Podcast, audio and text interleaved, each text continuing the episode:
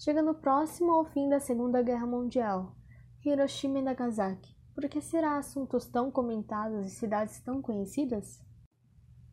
No dia 6 e 9 de agosto de 1945, marcou a história de todo o mundo e de toda a humanidade por conta das bombas atômicas, no qual nunca tinha sido utilizada em nenhuma guerra, e por conta da não rendição da guerra por parte do Japão, essa bomba foi utilizada injustamente pela primeira vez sobre Hiroshima por um bombardeiro B-29, pilotado por Paul Tibet, no qual o alvo central foi a ponte de Aioi Hiroshima.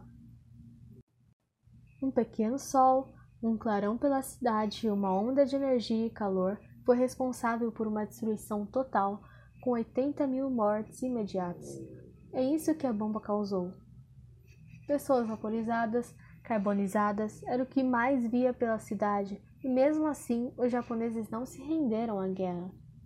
Sendo assim, os Estados Unidos lançam uma segunda bomba, só que desta vez na cidade de Nagasaki, no qual matou cerca de 40 mil pessoas imediatamente.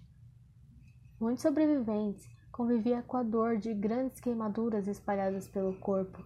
A radiação destruiu vidas de muitas pessoas, e o preconceito da sociedade japonesa durante os moradores dessas cidades atingidas.